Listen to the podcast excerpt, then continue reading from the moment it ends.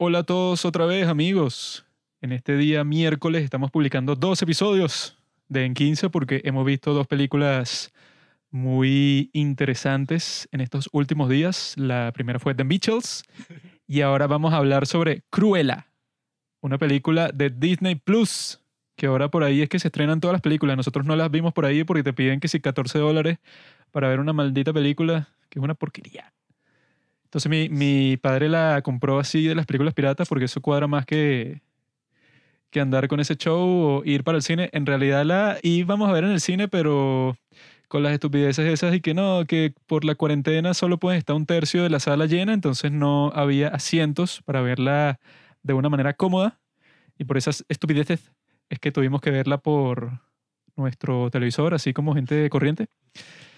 Y esta película, a mi parecer, es como estábamos diciendo cuando la estábamos viendo, pues que sí, una copia del Joker.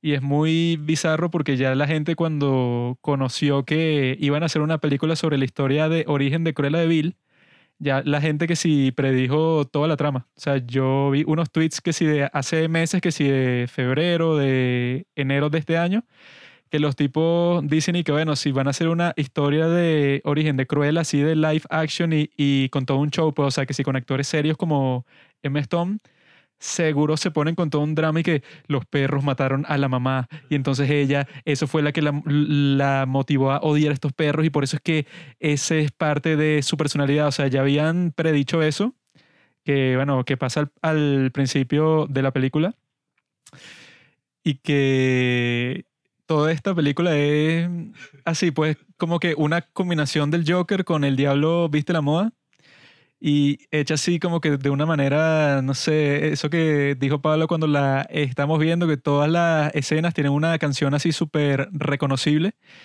que ya llega un punto que, bueno, o sea, eso queda fino si haces que si uno u otro montaje, pero si haces 10.000 montajes en toda la película, así como de transición para cada escena, ya llega un punto que tú dices y bueno, estos como que no tenían mucha historia, sino que fue que, bueno, ata todo lo que está pasando con canciones finas para que la gente no se dé cuenta que aquí en realidad no está pasando mucho y ya, pues, o sea, no le vi mucha razón de ser, como son muchas de estas películas de Disney, que las están eso, vamos a hacer la historia de origen de Balú, el oso del libro de la selva, para que veas por qué él desde que nació, o sea, unas cuestiones que son súper innecesarias, pero como siguen haciendo plata, las van a seguir haciendo. Así funciona, mi bro.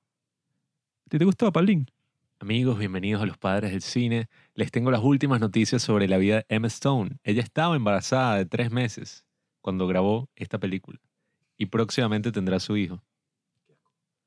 No, bueno, pero ajá, Se embarazó dentro o fuera del matrimonio. de las dos formas. Ese niño será un bastardo. Cruella de Vil, mis compañeros. Eh, vi mucho hype alrededor de esta película. No me interesaba, como tampoco me han interesado el resto de las películas live action de Disney. Una vez fui a ver Aladdin y fui con dos amigos fastidiosos, entonces me tuve que salir a mitad de película. Era mala, pues. Igual me hubiera salido a mitad de película, seguramente, pero como ya habíamos usado esas entradas, no me quería salir. Porque... Pero, bueno, dentro de todo, tuve una sorpresa viendo la película porque, bueno, no fue tan mala como Aladdin o como Mulan o como cualquiera de esas otras porquerías que he visto. O sea, fue como la más aceptable, pues, dentro de todos los mala conducta, todos los malos. Eh, es una, o sea, está bien hecha, tiene algunas cosas. Yo la estaba disfrutando sobre todo al principio, con esas cancioncitas y que, ajá, Emma Stone y es de los años 70, la moda, todas esas cosas. Pero bueno, a mí me perdió la película con una escena que aparece en el tráiler cuando la tipa sale como Cruella de Vil y vaina por primera vez y como que se quema un vestido así y de repente hay otro vestido abajo y yo me quedé que bueno y que ahora aparentemente en el universo de esta película la magia existe. Eh, que bueno, no me quiero poner así muy tiquismiqui, nitpicky, eh, porque es una película de Disney, pero pareciera que la lógica de la película se va en un momento completamente del mapa y entonces ella le cae golpes a todos los secuaces de esta tipa, que son unos tipos de seguridad musculosos, le cae golpes a todos con un bastón ahí. O después hace como que unos actos ahí de moda callejera, unas bromas así estilo Banksy, que llegan a un nivel absurdo.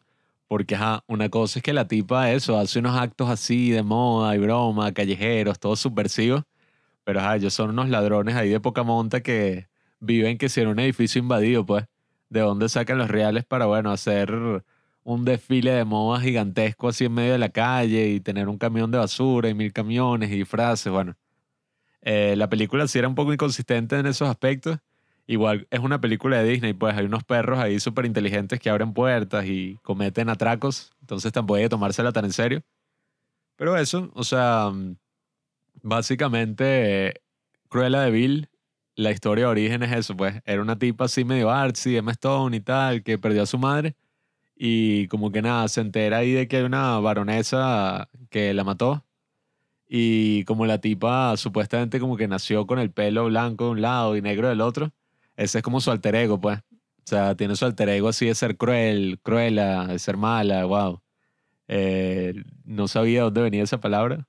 Eh, necesitábamos una película para saber porque ella se llamaba Cruella de. Y bueno, eso fue lo que obtuvimos. Eh, quizás se la medio vacilen por un rato, pero nada del otro mundo. ¿Qué te pareció, padre? Estamos con mi padre aquí, como siempre. Mentira, este es Robinson. Solo le cambié la voz. Bueno, yo quiero agradecerle pues, a ustedes porque que me hayan invitado. No soy Robinson. Eh, Robinson hasta ahora estamos observando que parece que está perdido en la dimensión desconocida o que fue asumido pues por unos extraterrestres. Ah, perdón. Eh, Cruella de Vil es una película que eh, estuvo todo el tiempo eh, en el límite porque muchas de las cosas que nosotros conocíamos, esperábamos de Cruella, se llegaba al límite y después al final eh, no se concretaba, ¿no? Em, pero, o sea, vuelvo y repito, es algo donde la persona decía, voy a matar a alguien, y entonces cuando los secuaces se asombraban, decían, no, no, era jugando. Así no es, o sea, no, no lo voy a hacer. Pero siempre estaba, vuelvo y repito, o sea, eh, llevando al límite todas las experiencias.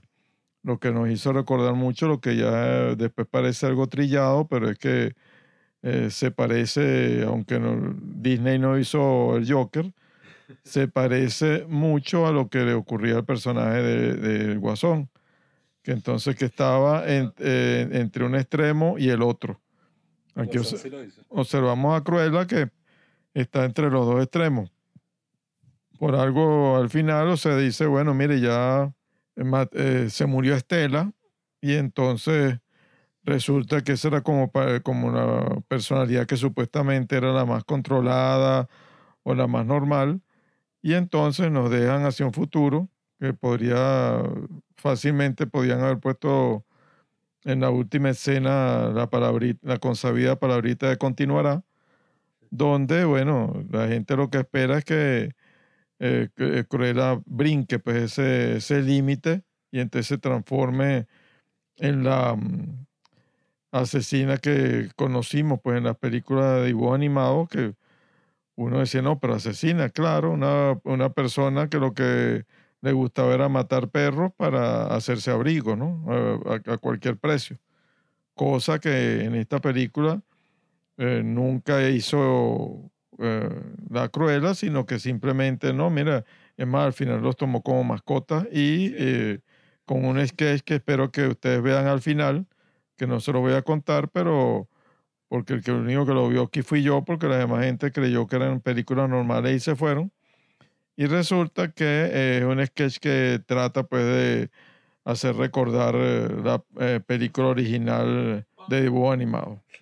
Lo que no tuvo mucho sentido es que la historia de origen de una de las villanas más impresionantes está una broma así y lo que define esa villana pues a lo largo de o sea lo único que yo sé es Cruella de Vil que es y que ah, la tipa quiere matar unos dálmatas para hacerse un abrigo es lo único que no hace en toda la película o sea es más bien un icono ahí de la moda una bicha así ¿cómo es que es? Marina Ibramovic todas estas bichas y que un icono así que rompe la y rompe las convenciones de la moda, entonces la moda punk y tal.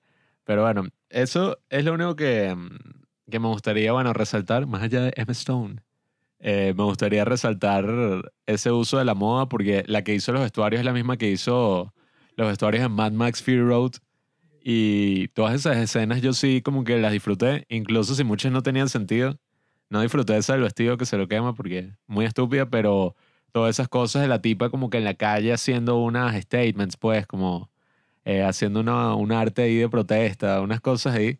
Toda esa parte estuvo interesante y más en los años 70, como toda esta escena punk y tal. Si hubiera sido una película que no está ligada a una empresa así multitrillonaria que ajá, tiene que responder a sus logros empresariales, quizás hubiera sido interesante ver toda esa broma de la moda, toda esa broma así de que en verdad la tipa mató a los perros y el Joker, pues. Pero no, eh, evidentemente eso no iba a pasar y bueno, nos quedamos con esta película que... eh, Es que no se entiende que si los 101 dálmatas son sobre eso, pues que vamos a esconder los perros porque la loca esta se los quiere secuestrar porque se quiere hacer un abrigo con dálmatas y ese va a ser que si el gran éxito de la moda y tal. Pero en esta, y que el tipo que cuando escucha eso, que al parecer es como que el tipo que le gusta a ella y tal, su otro compañero ladrón, es que tú vas a matar perros. Eso es terrible. Y que tú eres un ladrón que literalmente todo lo que hace desde que es niño es robar a todo el mundo y se escandaliza y que, pero vas a matar a los perritos. Los perritos que mataron a su mamá. Si ya en la de dibujos animados se hablaba de la posibilidad de que, bueno, que van a matar a estos perros para hacerse un abrigo, aquí tampoco es que lo ibas a mostrar, pues, y que sí, le clavó un cuchillo al perro y entonces le, le quitó la piel frente a todos los demás. Bueno, es que hay una escena donde sale la tipa con el abrigo y tal, y después resulta que no, o sea, no mató a los perros, pero entonces lo que yo me preguntaba justo después de esa escena y que, ay, ¿con qué se hizo el abrigo como si fuera hecho de dálmatas? No sé. Es que eso, yo cuando la vi ahí, yo dije, bueno, si nos dicen que ajá, ella mató a los perros para hacerse ese saco y ya, te lo dicen, pero ya pasó, pues. Fuera de cámara, tú dices y que, ok, está como que se volvió loca y ya no está buscando ninguna moderación ni nada, sino que no le importa las cosas que pasen, porque bueno, ya entró que sí a su otra personalidad, que es como que malvada.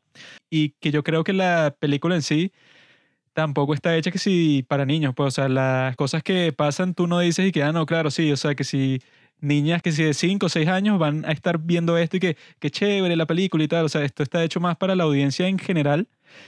Y si es así, yo creo que fácilmente podría poner eso, pues algo como que más contundente, pero eso, pues termina siendo una película, eso, la combinación entre el Joker, pero el Joker sí está bien hecha, y El Diablo Viste la Moda, que yo creo que también es buena, pero esta no es ni lo uno ni lo otro, sino una combinación toda rara que yo sí creo que tiene una buena primera mitad, pero la segunda mitad ya son como que puros plot twists a- para sorprenderte, pero que yo estaba ahí que, bueno, tampoco es que me importa mucho, pues, o sea, ay, me da risa que ya como que toda la segunda mitad son un pocotón de plot twists y que, no, entonces este tipo, él siempre fue bueno y entonces esta tipa en verdad fue la hija de esta otra y entonces el silbato y el perro y la otra y el incendio, pero yo estoy ahí que, bueno, no me importa lo suficiente, o sea, no es como que en la hora que vi a este tipo calvo ahí, no sé, haciendo unas cosas, yo que no puede ser, todo este tiempo estuvimos engañados, él en verdad es bueno.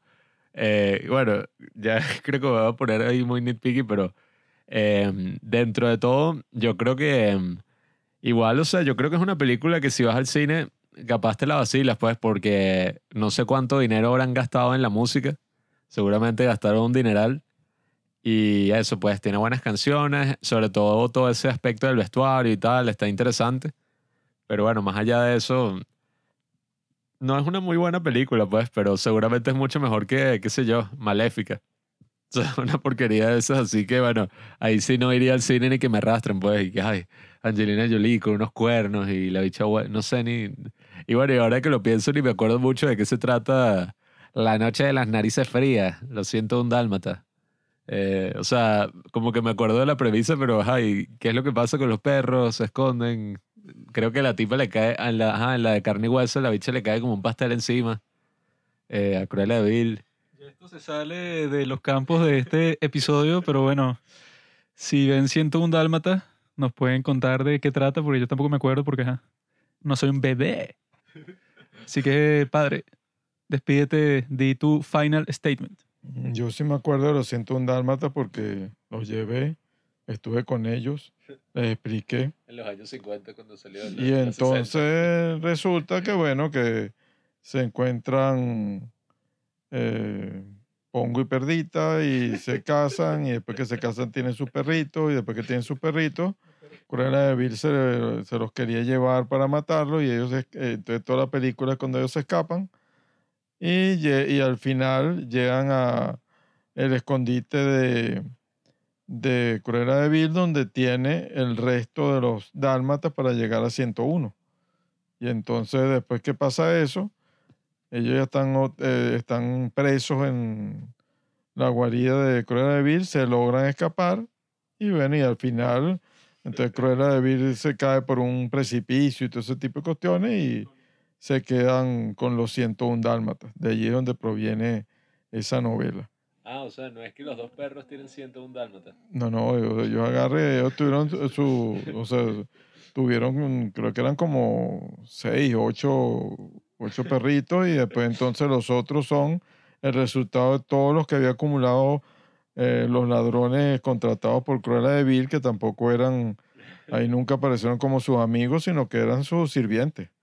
Y entonces resulta que, bueno, que eh, de ahí con ese gran escape es que se llevaron a todos esos perritos que iban a ser sacrificados.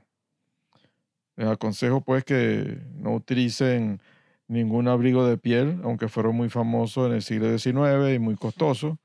Y ahora es que con la mm, ecología eso se ha cambiado, claro, o sea, porque los viajeros en el tiempo y, y los investigadores eh, como yo, 300 pues que estamos en, aquí asignados pues, por una cultura superior, eh, siempre estamos tratando de verificar y documentar todo lo que conseguimos. Y entonces esta película nos dejó ladrando. Bueno, ya lo escucharon. Gracias por escuchar Los Padres del Cine. Síguenos en Instagram en arroba los padres del cine para enterarte de los nuevos capítulos que iremos publicando. Si nos escuchas por Apple Podcast, déjanos una reseña. Si no, disfruta escuchándonos en todas las aplicaciones por las que puedas descargar podcast.